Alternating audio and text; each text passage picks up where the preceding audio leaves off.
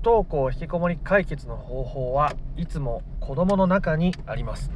どうも不登校引きこもり専門カウンセラーの曽太郎です。今回も、えー、公式 LINE に届いた相談にお答えしていきたいと思います。では読み上げていきます。この方はお子さんが2人いらっしゃってお二人とも不登校だというお母さんですね。いきます。中学1年生の娘が特にひどく昼間は家に誰もいないのでずっと寝ている状態です。私はフルタイムで働いているので家にいることができないのです。息子は小学5年生で自閉症スペクトラムです。環境の変化に対応するのがすごく苦手です。感触の起こし方が尋常でなく対応に苦慮しています。2人ともに共通するのはちょっとでも辛いことはやりたくない。避けております。私も行きたいいけないことに慣れたつもりでも受け入れできていない状態です。まずは私が変わる必要があると思います。というご相談ですね。ありがとうございます。でまずまずえ私が変わる必要があると思えていること。素晴らしいですね。もう子供が原因だとか子供のせいでみたいな感じになってる人は、まあ、解決ができないのでそもそも、まあ、僕の公式 LINE にまで登録しないし相談もしてこない方だと思うんですけどもこの方はですね自分は変わる必要があると。自分の変わる必要を非常に感じている状態で相談をしてくれました。そしてそしてですね今回のこの相談内容の中にすでに答えが書いてあったことに気づいたでしょうか？いいですか？今回の解決法についてもうすでに気づいているはずというか答えがもう出てるんですねこの相談文の中に。ということでそこの解説をしていきたいいきたいと思いますので、まあ、自分のお子さんの中から自分が感じる問題の中から、まあ、解決法について近づく方法を知りたいとかそういう方はですね是非最後まで話を聞いてもらえたらなと思います。それでは答えを言ってしまいましょう。それはあなた自身があなた自身がですよ、えー、ちょっとでも辛いことはやりたくない。避ける。ということですね。ちょっとでも辛いこととかやりたくないことをあなたは避けてないはずですね。この視聴者さん LINE に登録してくださってるお友達は、えー、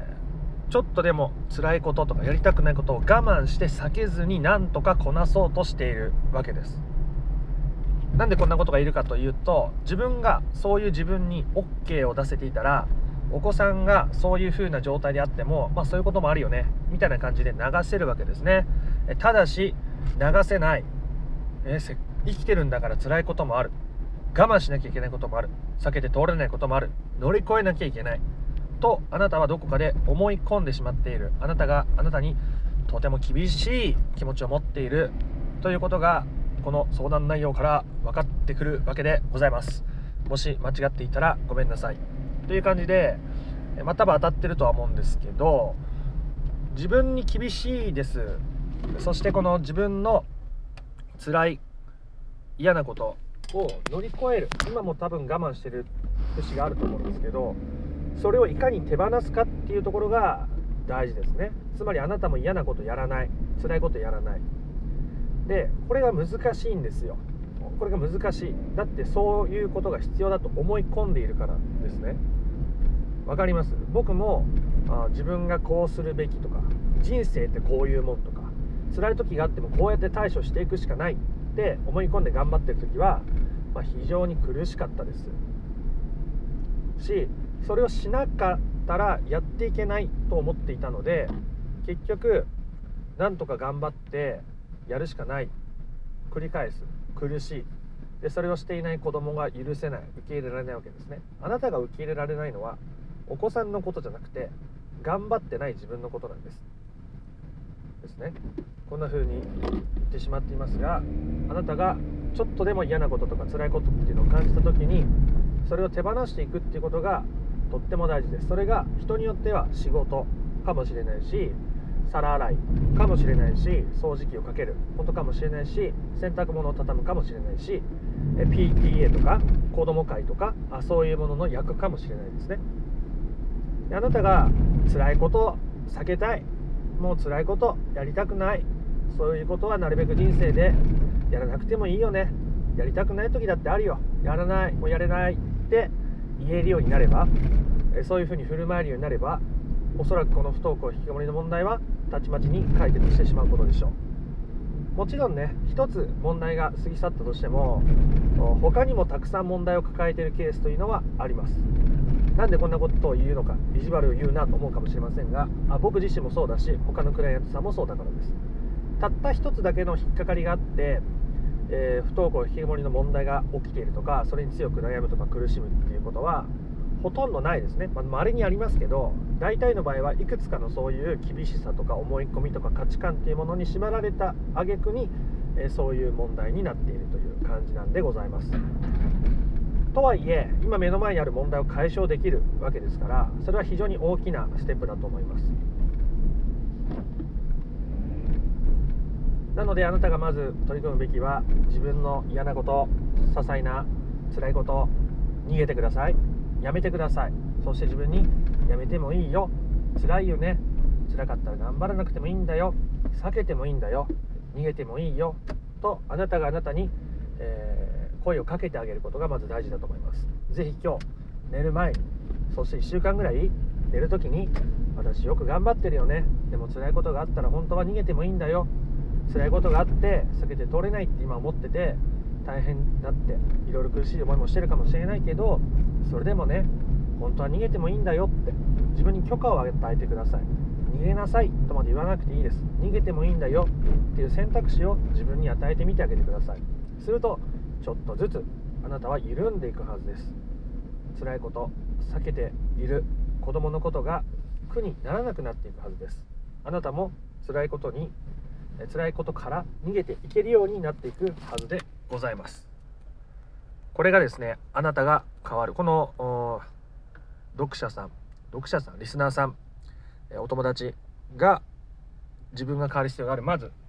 最初で大きい一歩になっていくと思いますね。辛いことから逃げるとかね僕も本当苦手でした。例えばあ僕も例えば あの仕事会社員に働いてる時に僕ね結構姿勢よくしてなきゃダメだとか時間があったら少しでも仕事を前に進めなきゃダメだとかすごい思ってたんですよ。僕もともと姿勢めちゃめちゃ悪いんですね。ていうかダラダラする姿勢すごい好きなんですよ。ピシッと知らんないんですよ。もう学生の頃からずっとそうなんですけど。でも社会人になったらピシッとしてなきゃいけない。姿勢よくしていかなきゃいけない。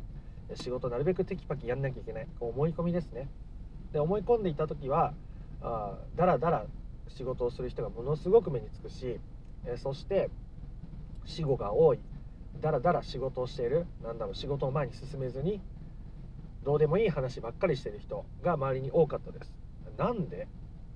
ものすごい腹が立ったし受け入れがたかったしストレスが大きかったですね。僕はダラダラする自分を受け入れられていないのでダラダラしてる人に対してまあそういう嫌さみたいなものを持ってたわけなんですね。